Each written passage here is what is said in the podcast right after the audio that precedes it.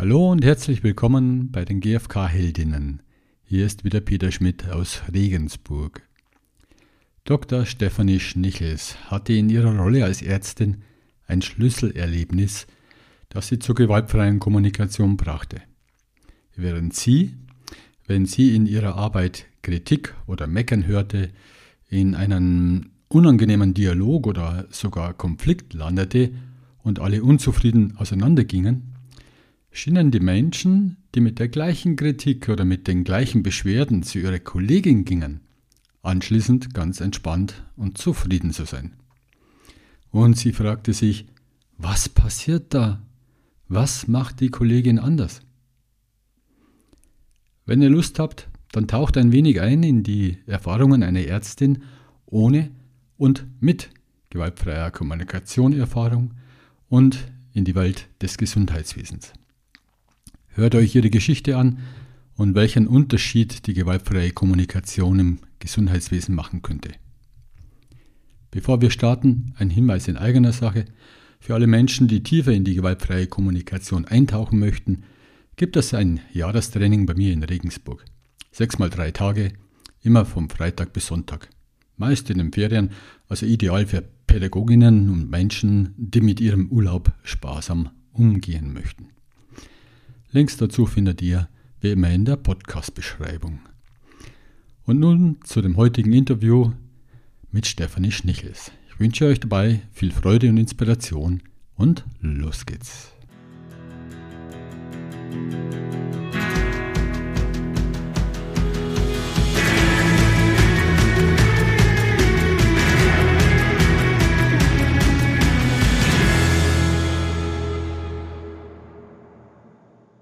Hallo Stefanie, grüß dich. Ich freue mich, dass wir uns sehen gerade.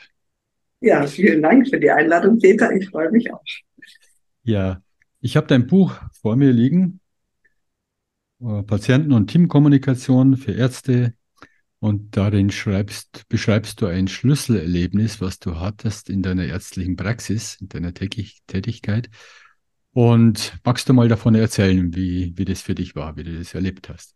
Aha, genau. Also ich, äh, bin eben Ärztin und äh, habe erst in der äh, Kinderheilkunde gearbeitet, in der Akutklinik ähm, und dann bin ich gewechselt in so eine ähm, Eltern-Kind-Klinik. Und das ist eine Eltern-Kind-Klinik, die ist am Chiemsee und ähm, ich war ja noch eine junge ähm, Assistenzärztin, noch nicht so erfahren. Und dann kamen diese Mütter und also auch später Väter, aber überwiegend Mütter mit ihren Kindern halt zur Kur. Also für drei Wochen und die kamen mit sehr viel Druck. Also die, die hatten zu Hause, ähm, waren die Kinder krank, sie waren krank oder Angehörige waren krank oder auch sogar Todesfälle, Scheidung, Trennung und so weiter.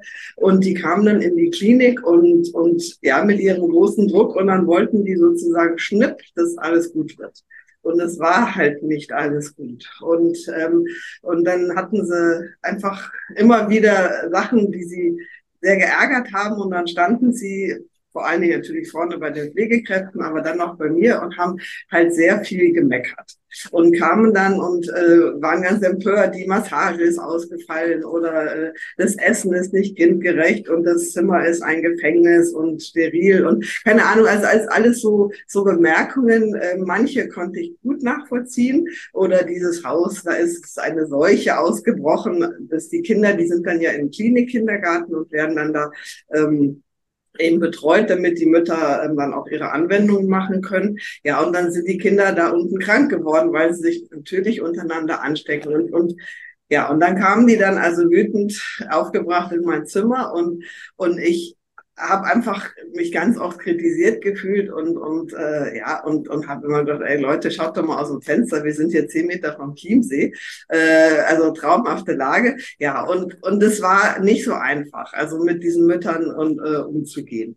Und ja und dann bekam ich eben eine Kollegin ins Team, ähm, das war so 2001, also eine Oberärztin und die nahm diese meckernden Mütter in ihr Zimmer rein und Und dann kamen die schnurrend entspannt wieder raus. Und ich dachte, wow, was ist das denn? Also es war wirklich so, auch eine, die hat mit mir noch draußen im Warteraum richtig laut, haben wir da so laut diskutiert, dass die Kollegin kam und dann hat die die mitgenommen, diese Mutter. Und ähm, ich sollte dieses Kind eigentlich untersuchen. Und ähm, ja, und dann ähm, hat sie da mit dem Kind so, und der Mutter Blackbox in diesem Zimmer irgendwas besprochen und dann kam sie, klopfte bei mir und sagte, Steffi, kannst du jetzt mal das Kind untersuchen? Also ich als Mutter wäre nicht mehr zu mir gegangen, um mich untersuchen zu lassen. Ja, und dann habe ich irgendwann gesagt, sag mal, was machst du mit diesen Müttern? Also es war wirklich faszinierend, dieser Vorher-Nachher-Effekt. Und dann hat sie gesagt, ja, sie macht gewaltfreie Kommunikation.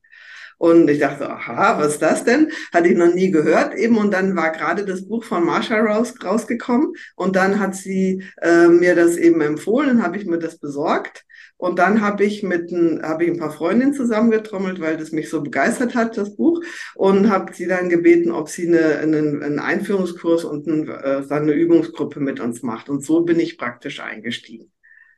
Genau. Und was sie mir eigentlich erklärt hat, ist, dass hinter jeder Kritik einfach Bedürfnisse stecken. Und wenn ich es schaffe, sozusagen nicht die meckernden Mütter zu sehen, sondern ihre, ihre Not, ihre Bedürfnisse ähm, hinter der Kritik, dann ist es immer noch nicht attraktiv, was die da sagen, aber dann fühlen die sich eben verstanden und dann ähm, kommt man in guten Kontakt und dann ist der, äh, der Lösung, die Lösungsfindung deutlich einfacher. Und das, das war das, was ich darüber eigentlich so als Schlüsselerlebnis verstanden habe.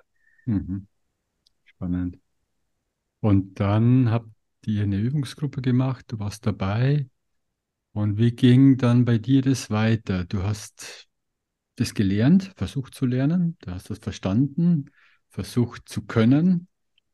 Wie waren dann deine ersten Schritte? Wie war dein Leben damals? Genau, also das Gute war, ich habe 15 Jahre in dieser Mutter-Kind-Klinik gearbeitet und als ich die Kollegin dann kennengelernt habe, da war ich dann noch, sagen wir mal, 13 Jahre da oder es war noch genug Zeit zum Üben. Und ich habe tatsächlich äh, geübt. Also ich habe eben, genau, also erstmal mit ihr halt diese Übungsgruppe, dann war ich irgendwann, war dieser Kongress in, in äh, dieser internationale NVC-Kongress in München. Da habe ich dann auch Marshall zum ersten Mal live erlebt und ähm, bin dann praktisch nach und nach, habe auch noch woanders, ähm, also in, in, in Steierberg zweimal und dann in der Schweiz und ähm, äh, also an verschiedenen Stellen eben in, in Kassel noch, ähm, also in der Kaufungen, Schulungen gemacht eben und ja, und habe das, was ich da gelernt habe, quasi immer wieder sofort angewendet. Und ich hatte diese Mütter, die waren ja immer nur drei Wochen da. Das heißt, selbst wenn es nicht so geklappt hat, ja, waren sie dann auch wieder weg.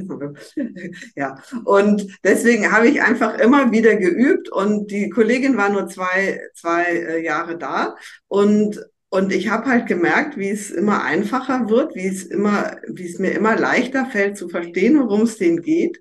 Und irgendwann haben halt auch die, die Pflegekräfte mitgekriegt. Da war eben so eine Patientin, die war frisch angereist und die wollte also sofort wieder abreisen. Und, und, und, also sie war fünf Stunden angereist, was natürlich völlig äh, sinnfrei ist, nach so einer Anstrengung nicht erstmal eine, eine Runde zu bleiben und dann zu entscheiden, abzureisen. Naja, und, und die haben sie mir dann, weil sie wussten, hey, die, die Dr. Schnichels, sie kriegt das ganz gut hin, dann haben sie mir die am nächsten Morgen, also immerhin hat sie übernachtet, gebracht eben äh, und haben gesagt, ja, sprechen Sie doch mal mit der. Und dann war das einfach so, dann habe ich halt in, über die GfK natürlich auch gelernt, dieses Connection before Correction, dass man erst äh, Menschen abholen muss, bevor man ihnen Lösungen anbietet. Also nicht sofort sagt, hey, bleiben Sie doch mal da, sondern eben tatsächlich, ähm, ja, das das würdigt. Und es kam halt raus, dass die, als die angereist war, dass die aufs Zimmer gebracht wurde und die äh, Dame vom Haus hatte ihr gesagt, und wenn ihre Kinder krank werden, dann müssen sie in Quarantäne.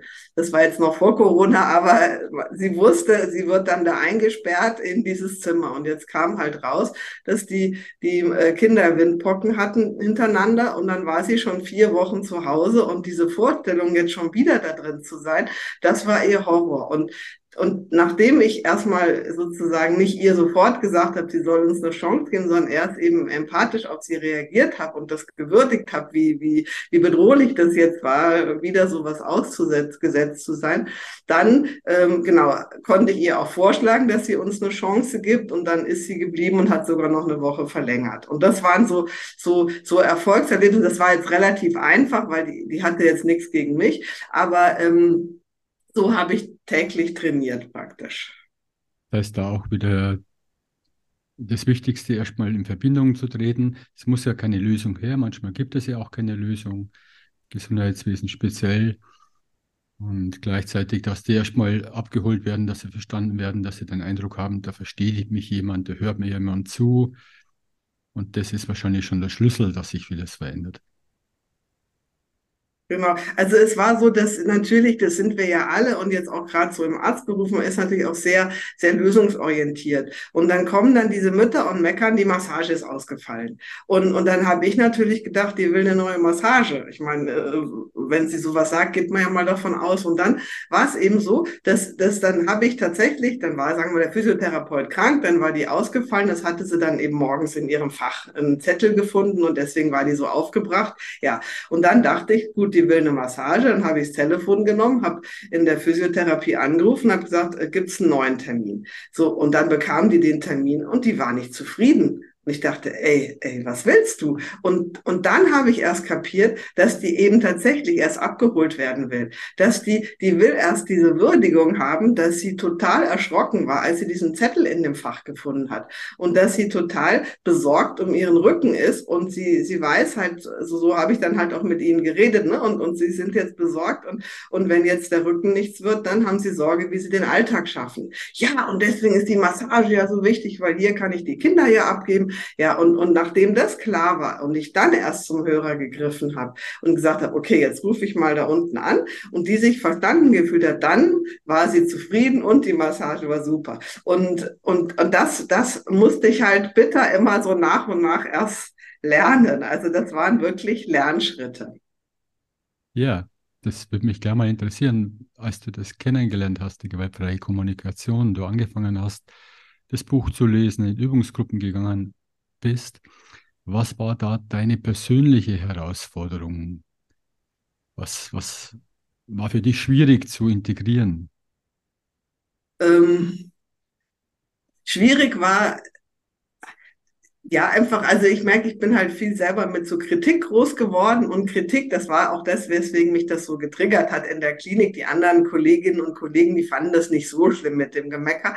Ähm, diese, wirklich diesen Switch hinter Kritik stehen Bedürfnisse, das war tatsächlich schwierig. Und was ich auch gemerkt habe, ist, ich habe dann ja eben ja diese Kurse alle gemacht und so. Und das Thema Empathie ist ja auch äh, extrem äh, ja wichtig und und und auch sehr hoch geschätzt in der in der GFK-Szene.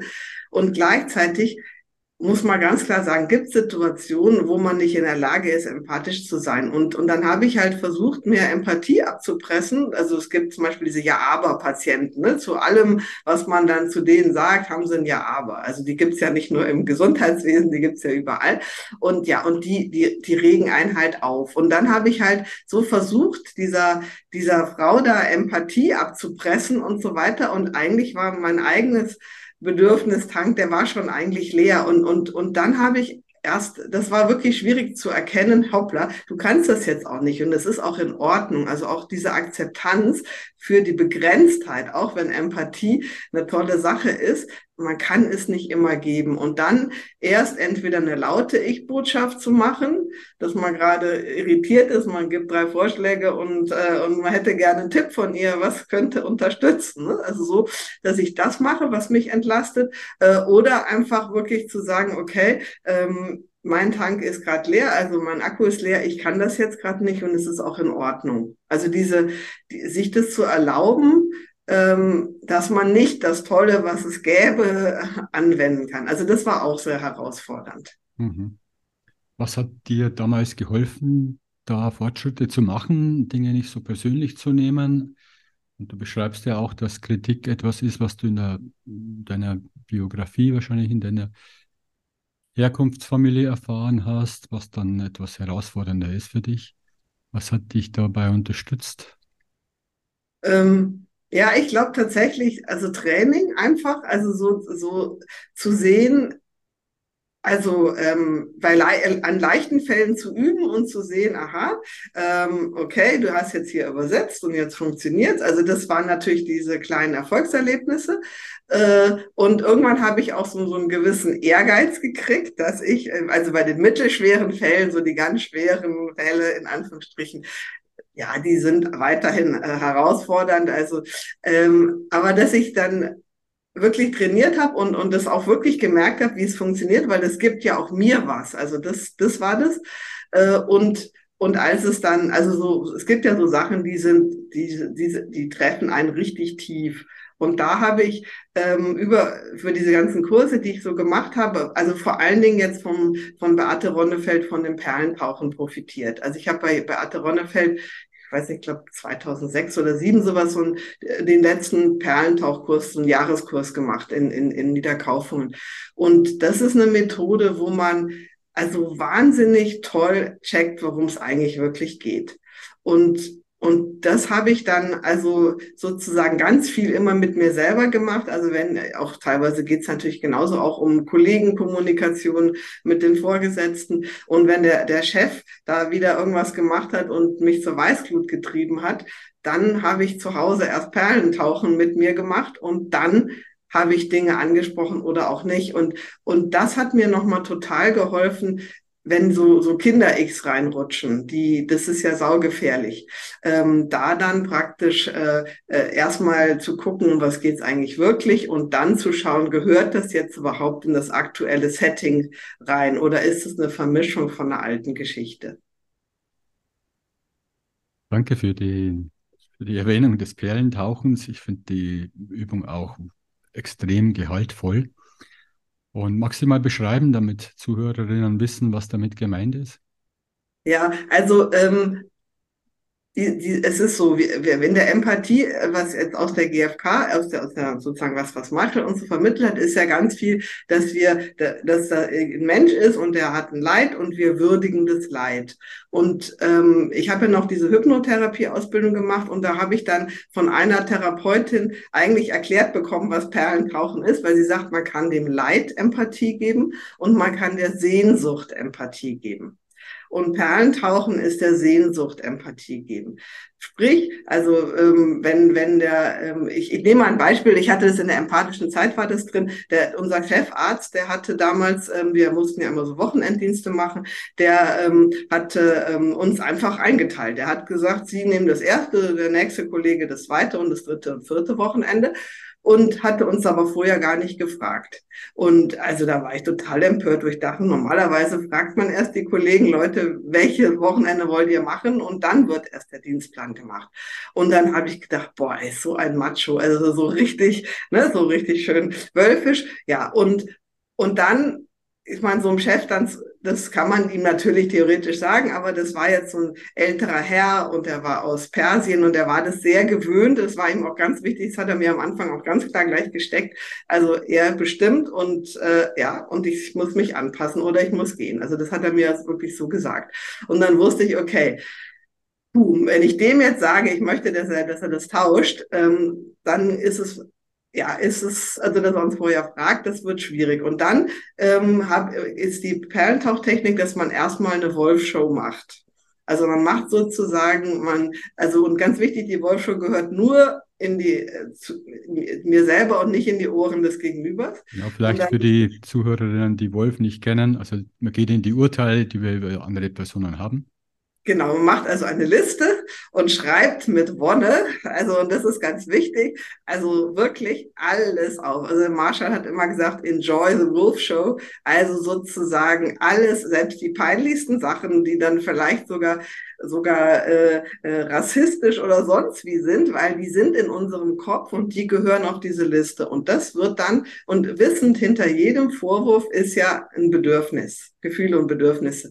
Und dann wird es übersetzt und dann kriegt man so das Hauptbedürfnis raus. Und, äh, und, und der Hauptvorwurf diesem Chef gegenüber war, ja, der, der macht sich's einfach und der hat uns überhaupt nicht im Blick. So, und das, diesen Hauptvorwurf, den nimmt man dann beim Perlentauchen, äh, um äh, die Sehnsucht herauszufinden, weil das ist das, was mir am meisten wehtut. Und dann dreht man den Satz um und guckt praktisch, ähm, was wäre das Optimum oder eine, eine, eine sehr erstrebenswerte Variante? Und das wäre in dem Fall dann eben, was würde es für dich bedeuten? Ne, der Chef hätte dich im Blick und würde, ne, würde fragen und so weiter und, ne, und wird, genau, wird dich einbeziehen.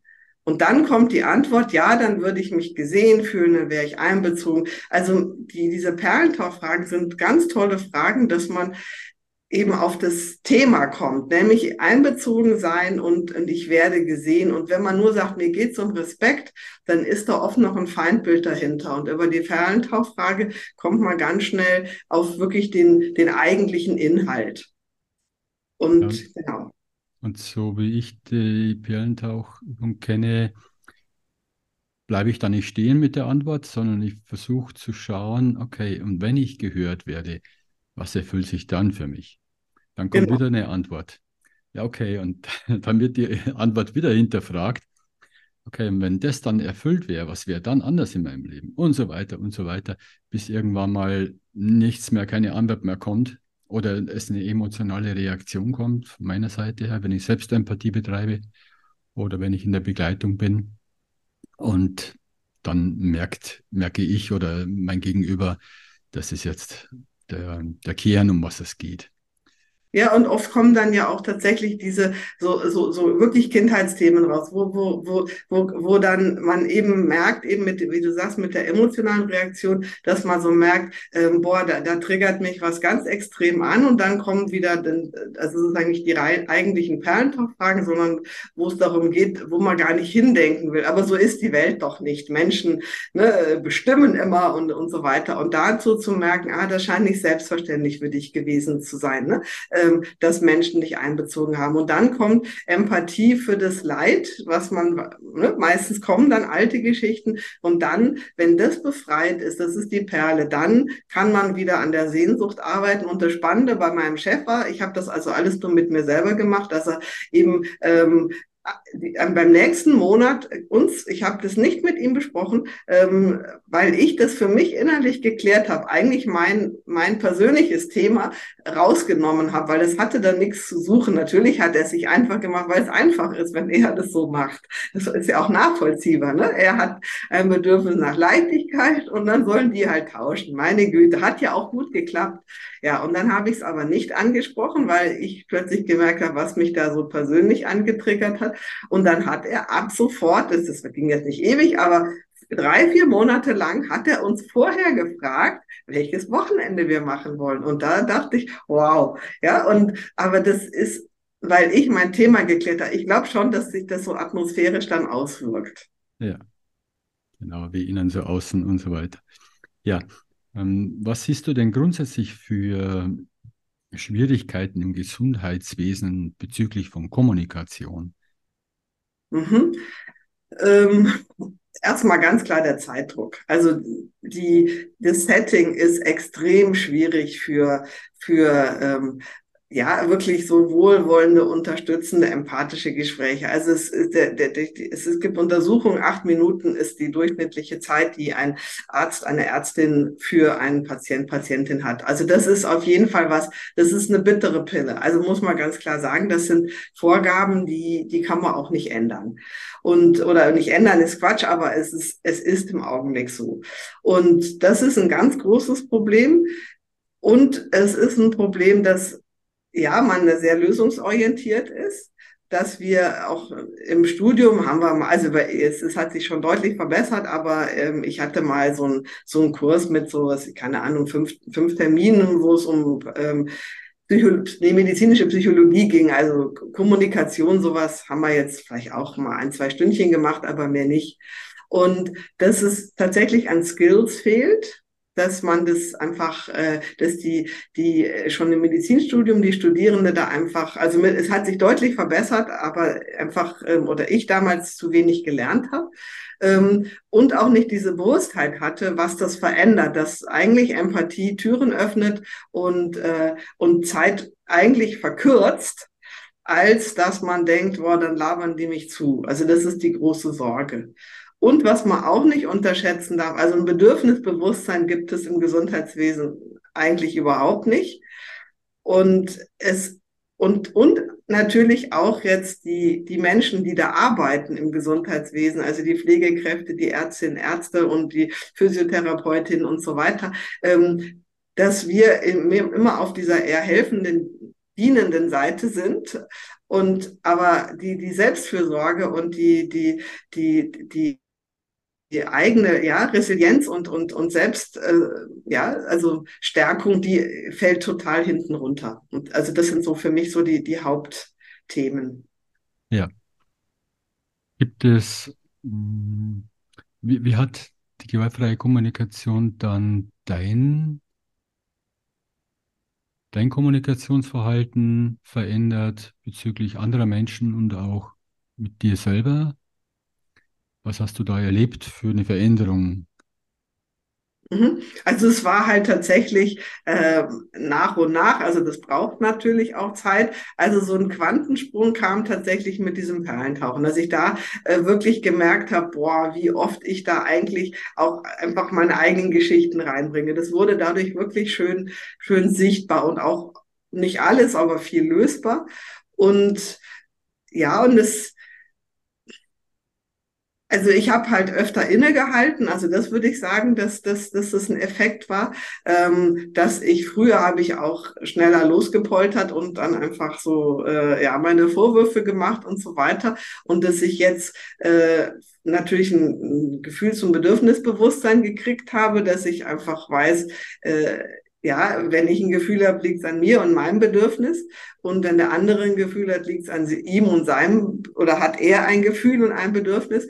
Und was natürlich ganz entscheidend ist bei der Kommunikation, ist erstens beobachten, ne, dass ich ähm, das, also das kriege ich auch in richtig Akutsituationen eigentlich ziemlich gut hin, dass ich ähm, nicht ähm, pauschalisiere und übertreibe, sondern wirklich die Faktenlage benennen kann. Und was natürlich auch sehr hilfreich ist, wenn man, wenn man konkrete Bitten formuliert und nicht so wischiwaschi äh, Sachen, weil damit gibt man so viel Klarheit und Transparenz gleich in, in so einem Gespräch. Also das ist auch was ganz, ganz Wertvolles. Ja, du hast gerade erwähnt, dir gelingt es immer mehr innezuhalten.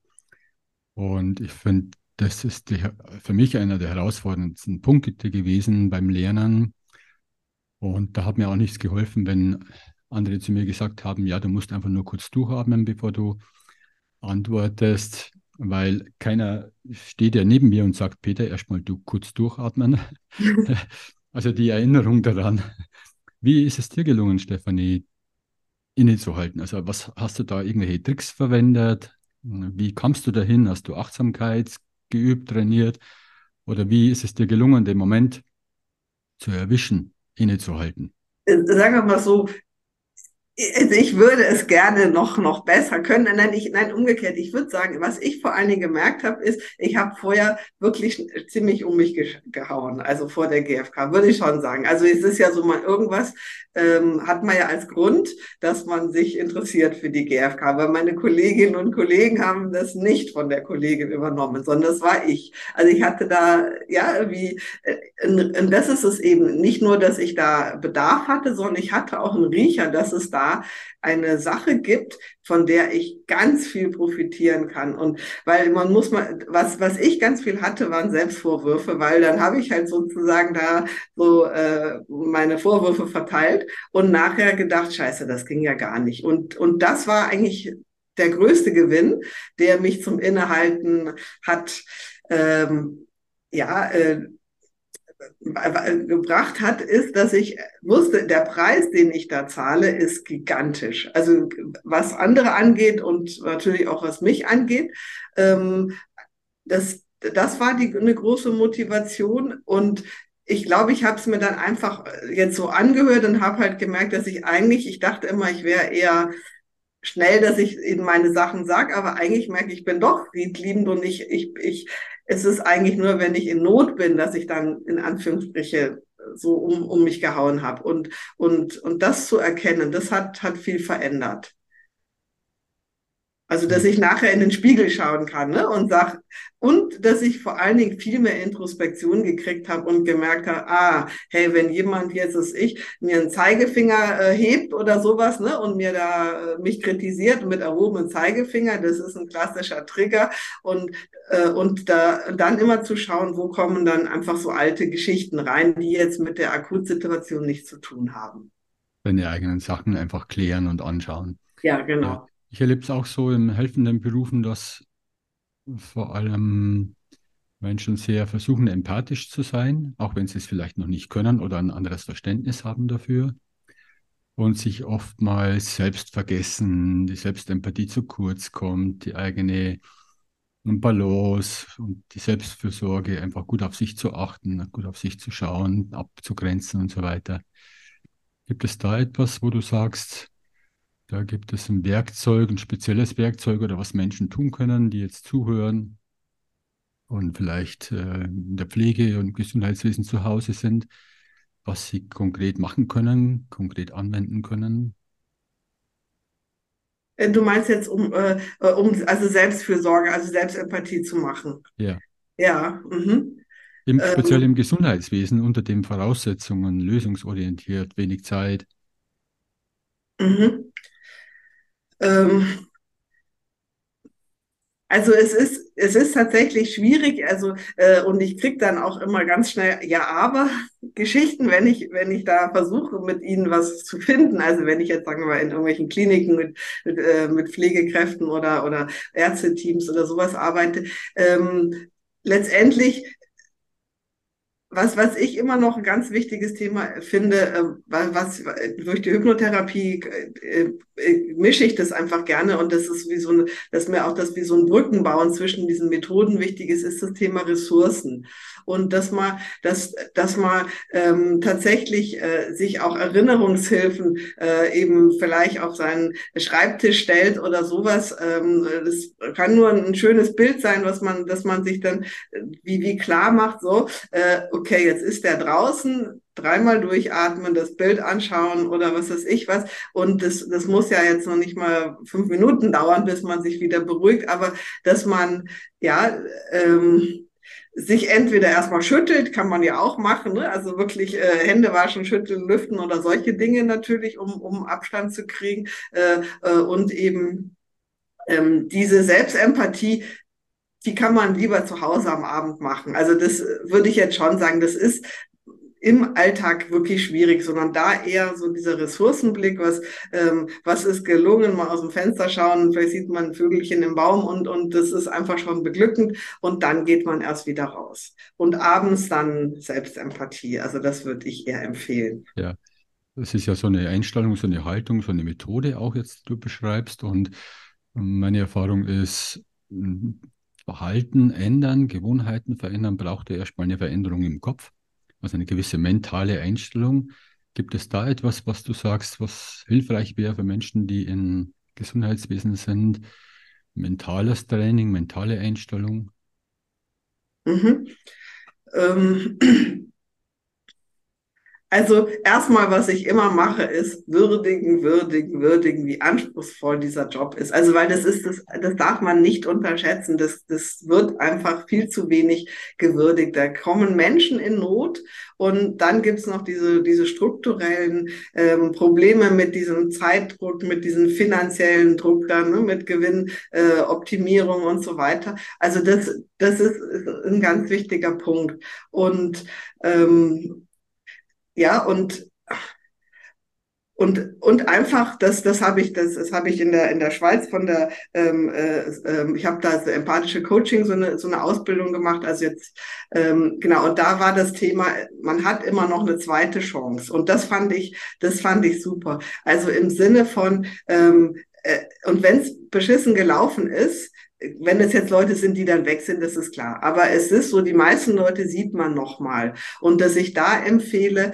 äh, nutzen Sie die zweite Chance. Und das mache ich auch. Dann ist es halt dumm gelaufen, meine Güte. Und dann kann man, dann kommt der Patient oder die Kollegin oder wer auch immer wieder rein oder einen Tag später und man macht, hey, du, ich würde gerne mal über die Sache gestern mit dir reden, hast du gerade Zeit? Und dann in, in der zweiten Sache das zu, zu bearbeiten, weil das ist viel leichter, wenn, wenn mein Akku nicht so, so leer ist, mein Bedürfnistank äh, dann schon wieder ein bisschen durch Selbstempathie oder nette Menschen, die mir Empathie gegeben haben, gefüllt ist, dann das nochmal anzusprechen. Also meine Empfehlung ist immer die zweite Chance nutzen und sich nicht vornehmen in einer Situation, wo einer äh, das Gegenüber da ähm, äh, hoch aufgebracht ist auf der Skala von 0 bis 10 bei 35, äh, da zu glauben, man könnte GFK machen. Also das, das, den Zahn möchte ich allen ziehen, weil das ist eine völlige Selbstüberforderung. Mhm. Wie ist es denn, wenn du in Gesundheitswegen unterwegs bist als Trainerin, gewaltfreie Kommunikation, Seminare magst, Fortbildungen magst? Wie ist die Resonanz? Wie ist da die Offenheit von Ärztinnen, von Pflegekräften? Mhm. Wie erlebst du das? Und in welchem Bereich würde mich auch noch interessieren? Für was ja. sind Sie offen, für was sind Sie weniger offen? Ja, genau. Also es ist so, ich, das Gesundheitswesen, würde ich sagen, hinkt hinterher. Also äh, man muss schon sagen, in der jetzt so in Unternehmen ist es mittlerweile doch, also gerade in großen Unternehmen und oder in jungen innovativen Unternehmen, dann sind ist die Methode mittlerweile eigentlich schon relativ bekannt. Und, und, und, und die, die Unternehmen haben ja auch dann, äh, die, die sind ja auch viel schlauer in Anführungsstrichen, die merken, hey, wir müssen unsere Mitarbeiter halten und wir müssen was für die tun und wir müssen da einfach, äh, ja, auch Social Skills fördern und deswegen sind die da offen. Und das Gesundheitswesen, obwohl es ja eigentlich äh, eben um, um Menschen geht und um, um soziale, medizinische Themen, äh, hinkt da hinterher. Also das ist wirklich ja, finde ich auffallend und, und sehr schade.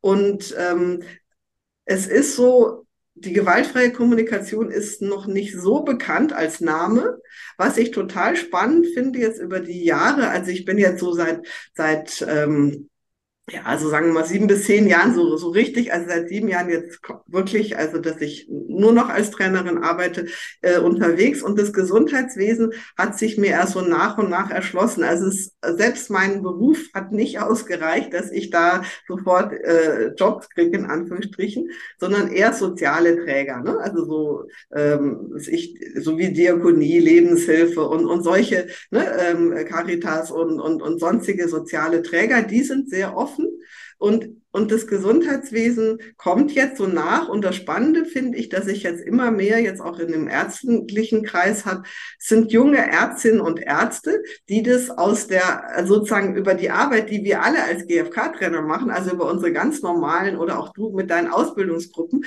diese Menschen, die kennen GFK. Also in der Grundbevölkerung ist jetzt, Gesamtbevölkerung ist mehr Bewusstsein bei den Jungen für das Thema. Und die kommen dann, also jetzt habe ich jetzt mehrfach Ärztinnen gehabt, die jetzt zu mir, ich bin ja Traunstein, das ist ja kurz vor Salzburg, also ist ja nicht sehr günstig in Deutschland gelegen, dann teilweise von Berlin und, und, und, und, und Frankfurt oder sowas gekommen sind, weil sie GfK kennen und bewusst was mit GfK äh, im Gesundheitswesen machen wollten. Also das ist jetzt so, dass ich das merke. Aber so grundsätzlich, ähm, ja, gibt's da noch viel Förderbedarf in Anführungsstrichen. Ja, spannend, dass du das erwähnst. Ich habe mich im Vorfeld versucht, ein wenig schlau zu machen oder vorzubereiten. Ist mir nicht so richtig gelungen und habe dann vertraut, dass mir schon was einfällt hier. Auf jeden Fall bin ich auf einen Podcast gekommen und da gibt es im Gesundheitswesen auch. Und da gibt es anscheinend ganz viele Bereiche, wo auch schon Menschen unterwegs sind. Also ein Arzt habe ich äh, im Interview gesehen, empathischer Mindfulness, Ärzte, irgendwie so in dem mhm. Bereich. Also da bewegt sich schon etwas. Ja, und leider, wie du sagst, ist es noch in den Anfangsschuhen. Und ich kann auch unterschreiben, in großen Unternehmen, ich war vorletzte Woche bei Audi, bei einem großen Unternehmen und beim Gesundheitswesen bei Audi, fand ich auch spannend. Und da auch nochmal die Frage, wie, wie reagieren die Ärztinnen, also die kritischen Nachfragen kann man von Ärzten, die sehr lösungsorientiert sind. Äh, so habe ich erlebt. Und gleichzeitig hat er sich dann am Schluss total bedankt dafür, dass, weil er ganz viel mitgenommen hat.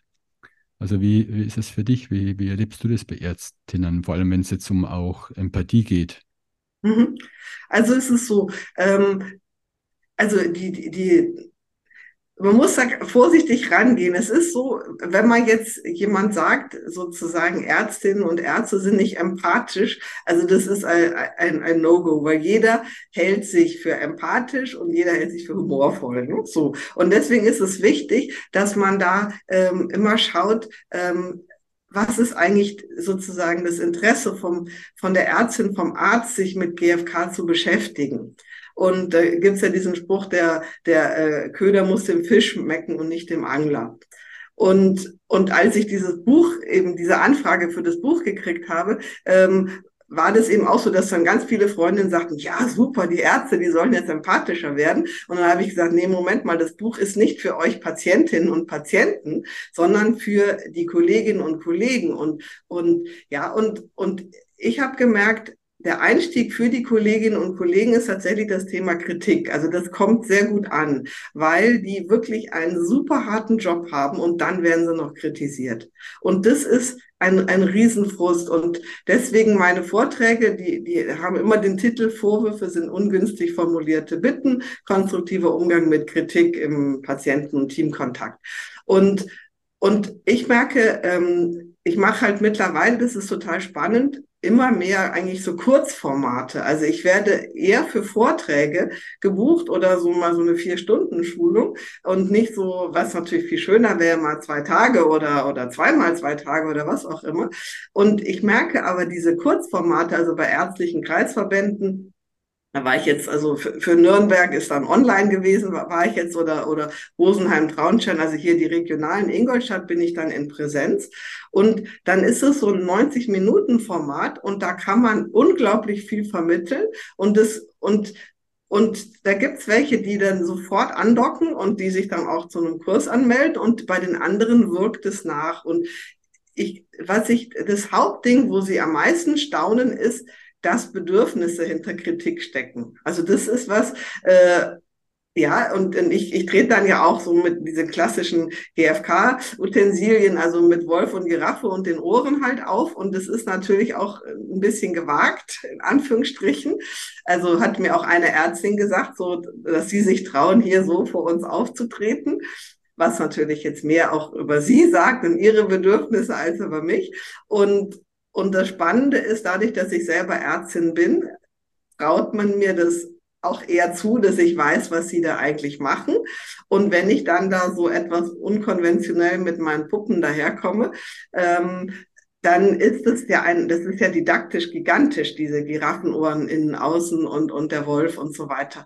Und, und, und durch diese Spielerische mit diesen Puppen ähm, kommt zumindest an, oh, der andere hat ein Bedürfnis und was ich ja auch ähm, nutze, ist immer diese, dieses Analogiebild mit diesem Öltank und dem, und dem Lämpchen. Also sozusagen Gefühle sind eben Signale, sind das Signallämpchen und Bedürfnisse sind ähm, sozusagen der Öltank, also der, der Bedürfnistank. Und, und dann kriegen die diese ganz einfache äh, Analogie eben voller Tank, ähm, genau, grünes Lämpchentank, äh, also Bedürfnistank ist voll, äh, unangenehmes Gefühl, Bedürfnistank ist leer. Und das habe ich so als, als äh, du kennst es ja aus meinem Buch, habe ich dann so als, als Bildchen. Und das ist so einfach, dass die dann nachher, und das ist das Tolle, wirklich sagen, oh, mein Tank ist gerade leer. Und allein, dass die das schon checken und, und dass sie merken, Gefühle gehören immer zu Tanks, also zu Bedürfnissen, ähm, damit bin ich schon absolut zufrieden. Ja, weil das ist, und ich höre dann Leute, die dann, die dann Jahre später noch sagen, ja, also und, und die Kärtchen mit den Gefühlen und Bedürfnissen, das sind natürlich, die können sie sich dann teilweise runterladen oder ich teile die dann halt aus bei Vorträgen da kriegen die dann ein Handwerkszeug und die haben natürlich, wir haben überhaupt kein, kein Vokabular für Gefühle und Bedürfnisse. Und dann sage ich immer, Leute, was, was, oder nicht Leute, also Kolleginnen, Kollegen, was Sie in Ihrem Leben schon alles gelernt haben, 40 Bedürfnisse auswendig lernen, ist ja im Vergleich dazu gar nichts. Ja. Das überzeugt die natürlich schon. Ja. Gibt es denn Beispiele, wo gewaltfreie Kommunikation im Gesundheitswesen schon integriert ist? Pilotprojekte?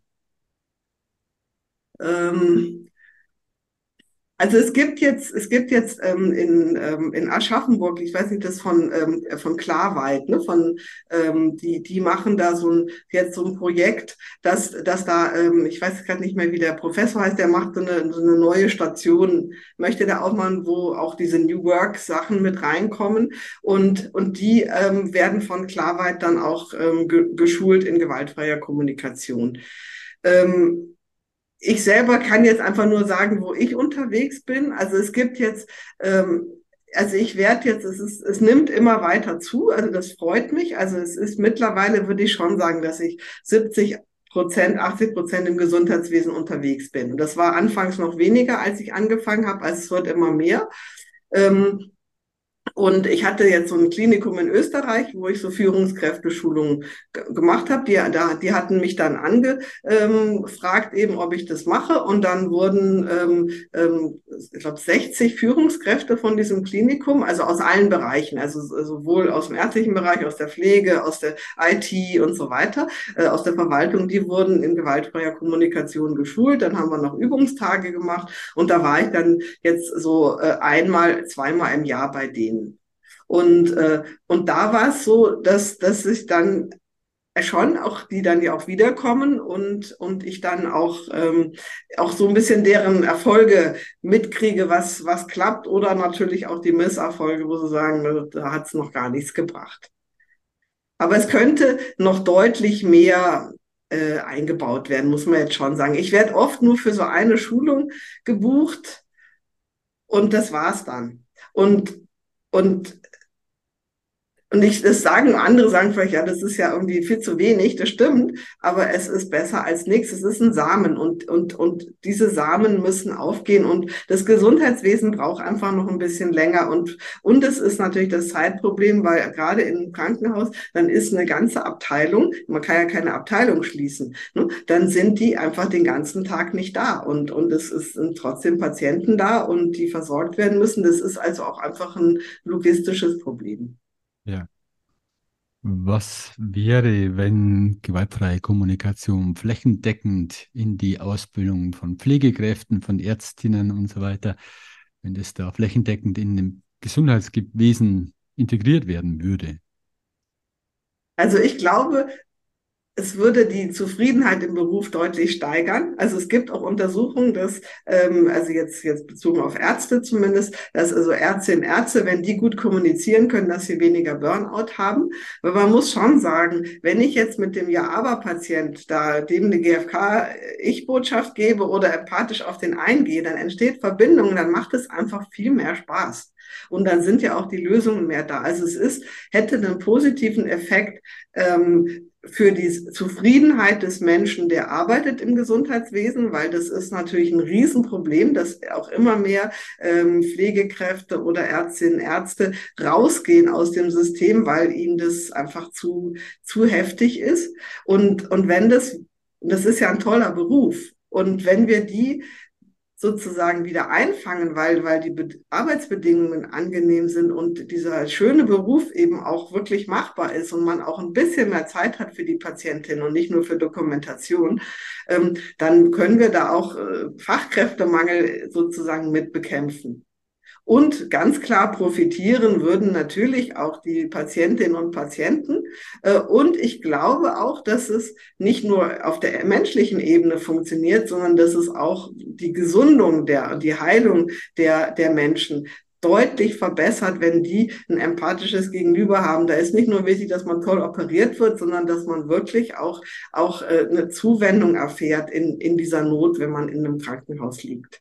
Ja. Und früher oder später sind wir alles mal Patienten. Genau. Ja. Gibt es dann etwas, wenn jetzt Menschen zuhören, die im Pflege, im Gesundheitswesen zu Hause sind, da arbeiten, was sie machen können, damit sie mehr Schulung bekommen, gewaltfreie Kommunikation? Also sagen wir mal so, man kann natürlich immer mal zur Personalabteilung gehen oder zur, zur, zur Pflegedienstleitung oder Direktorin oder eben äh, zum ärztlichen Leiter und sagen, hey, ich hätte das gerne. Ähm, sagen wir mal so, es ist die Personalabteilung oder die jetzt auch so Fortbildungen anbieten, die wachen schon immer mehr auf. Und also Kommunikation ist, ist auf jeden Fall in, in, in Klinik-Fortbildungsprogrammen ähm, drin. Also das bieten die an. Aber es ist nicht unbedingt gewaltfreie Kommunikation. Es wird mehr. Und ich muss schon sagen, dass die gewaltfreie Kommunikation einfach genial ist mit ihren vier Schritten. Und es gibt für vier Schritte für zwei Schritte gibt es Kärtchen, also mit Gefühlen und Bedürfnissen. Das heißt, das ist eine so strukturierte Methode, mit der man, auch wenn man nur einen Teil, einen, einen Schritt anwendet, ja, so verändern kann. Ähm, also letztendlich äh, kann, man irgendwo hingehen und das tatsächlich dann, dann ja, also dass man einfach ähm, zu, ich weiß nicht, immer diese Ansprechperson, die für Fortbildungen zuständig ist, einfach fragt, ähm, gibt es das schon bei uns im Haus und ähm, können wir das machen? Oder natürlich muss man ganz klar sagen, dass man halt sonst auch privat irgendwo hingeht, ne? dass man halt so wie bei dir jetzt Schulungen macht oder dass man eben bei mir jetzt, ich habe jetzt zum Beispiel eine reine Ärzteschulung, wo, wo es eben dann für die Kolleginnen und Kollegen jetzt rein aus dem medizinischen ärztlichen Bereich ist, dass man sich selber die ähm, die Skills holt und die Fähigkeiten eben in, über eine allgemeine Bildung in der GfK, äh, in dem GfK-Angebot. Allein schon aus dem Grund der Selbstfürsorge. Genau, absolut. Ja. Wie hat denn gewaltfreie Kommunikation dein Leben ganz persönlich verändert? Mhm. Also in allen, hat, allen, möglichen Bereichen auch. Ja, ja, ja, ja. Also es hat, hat ganz viel verändert. Ähm, ja, in der Selbstfürsorge. Also ich habe einfach ein, ein wirklich gutes Bedürfnisbewusstsein jetzt und ich kann vor allen Dingen jetzt nochmal viel mehr erkennen, was gehört mir und was ist äh, gehört dem anderen und wo bringe ich vielleicht alte Sachen rein. Also ähm, und was ich dieses empathische Eingehen auf, auf Leute, also was das, wie man damit zaubern kann und, und umgekehrt, wie, wie schön das ist, wenn man das selber kriegt. Das ist natürlich eine große Veränderung. Ähm, und was ich gemerkt habe, jetzt auch, ich, ich klebe nicht mehr so an Strategien. Und weil das war früher klar, man hat da so eine, so eine Vorstellung, ne? da ist man so in so einem Tunnel und ich will das jetzt aber so. Und, und über die gewaltfreie Kommunikation merkt man, ich bin hartnäckig beim Bedürfnis, aber offen bei der Strategie. Und, und dadurch ist mein Leben viel leichter geworden, weil ich nicht mehr so, ähm, ja, so an Strategien klebe. Und natürlich jetzt ganz klar im, so im, im, im, im Umgang mit, mit, mit äh, Freund, im Freundeskreis, in der, in der Familie und ne, also auch ich, also ich habe einen Sohn eben und, und der hat es äh, und ja, und mit dem war es auch, als ich die GfK kennenlernte, nicht immer einfach. Ich war alleinerziehend und so und, und das war war echt schwer, so da immer wieder so gut in Kontakt zu kommen und es hat sich ganz, ganz toll entwickelt. Und ähm, ja, und da bin ich der, der GfK total dankbar, dass ich da jetzt Skills in der Hand habe, ähm, ja, zu, zu gucken, was ich brauche, was andere Leute brauchen, Lösungen finde, ganz transparent kommuniziere ne, und, und Struktur auch gebe. Ne, das ist ja auch eine ganz große Qualität, dass man weiß, mit Wischiwaschi kommt man nicht weiter, sondern immer sofort dranbleiben, okay, und wer macht das jetzt? Und, ne, und also die, dafür habe ich eine, eine, eine große Dankbarkeit, ja. Mhm. Wenn du zurückblickst auf dein Leben, gibt es da etwas, was so eine Erkenntnis ist, wo du sagst, das ist so eine Schlüsselerkenntnis oder Sch Gedanke, der mir ganz, ganz viel gegeben hat, der für mich ganz besonders ist? Also würde ich tatsächlich sagen, das ist schon die, die GfK mit diesem, diesem äh, Vorwürfe sind ungünstig formulierte Bitten. Also wirklich dieses ich weiß noch, als ich, als ich äh, das kapiert habe, dass hinter, das hat der Marshall mal gesagt, alles, was Menschen tun, sind, sind Versuche, sich Bedürfnisse zu erfüllen. Und ich weiß noch, da bin ich am Chiemsee nach der Arbeit spazieren gegangen und dann habe ich das wirklich kapiert, dass, dass egal was man hört, das sind nur Bedürfnisse. Und dann bin ich, habe ich wie so einen Luftsprung gemacht. Also weil es war so, so, deswegen ist es nicht toll, was man da hört. Ne? Also das, die Verpackung ist ziemlich hässlich oft und stachelig. Aber, aber so, was ist das für eine Befreiung? Also ja, wo, wenn ich ein Bedürfnisbewusstsein habe und meine, meine Tanks kenne, dann ist es also sozusagen meine Bedürfnistanks, dann ist es so viel leichter, eine Lösung zu finden, als wenn man einfach äh, ja nur so diffus Gießkannenprinzipmäßig da Lösungen findet. Und, und das war, da, das war unglaublich, ja, dieses, diese Erkenntnis. Ja, ich sehe dein Strahlen. Wo stehst du in zehn Jahren, Stefanie? Oh. Gibt ja, es irgendwelche also, Zukunftsprojekte, irgendwelche Visionen, die du hast? Ja, also so Visionen ist tatsächlich, also immer weiter das im Gesundheitswesen zu verbreiten. Und äh, so ein Traum wäre tatsächlich, ich, ich durfte jetzt immerhin schon für den Hartmann-Bund was machen. Das ist ja diese äh, Vereinigung ne, für, äh, so für Ärzte eben, also eine Berufsvereinigung.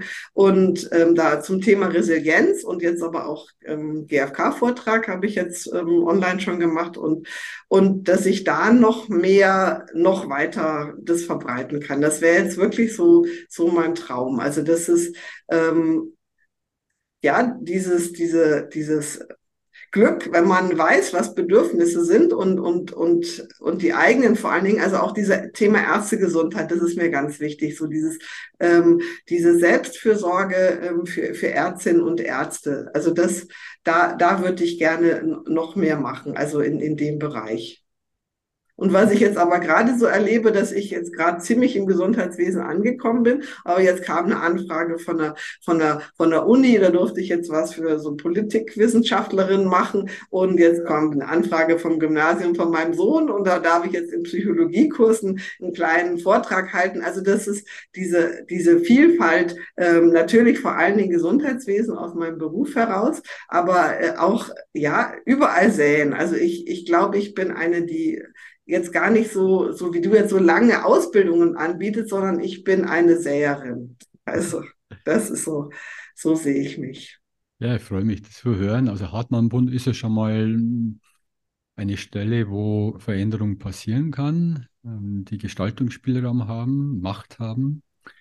Und ich hoffe, dass du noch ganz viel eingeladen wirst von Menschen, die an Schlüsselpositionen sitzen, die Macht haben zu Veränderungen, groß ganz oben in der Politik, ganz oben für die Menschen, die dann vielleicht die gewaltfreie Kommunikation in die Ausbildung mit reinnehmen, flächendeckend.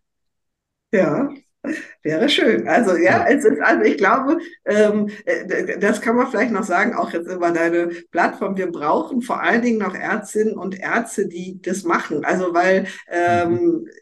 Ja, also dass wir junge Leute, die aus dem Gesundheitswesen kommen, die, die sind einfach, das merke ich schon, überzeugender, weil sie einfach das System kennen. Also da brauche ich noch viele Mitstreiterinnen und Mitstreiter. Ja, Aufruf an alle Ärztinnen der GfK weiterzugeben. Genau, genau. Also da kannst du mit deinem Podcast jetzt einen Aufruf machen. Ja, wir sind am Ende. Danke, Stefanie. War spannend, war kurzweilig. Zack, ist eine Stunde rum. Vielen Dank, dass du da warst. Ja, ich danke auch und mir hat es auch ganz viel Spaß gemacht. Danke, ciao, bis ja, bald. Tschüss.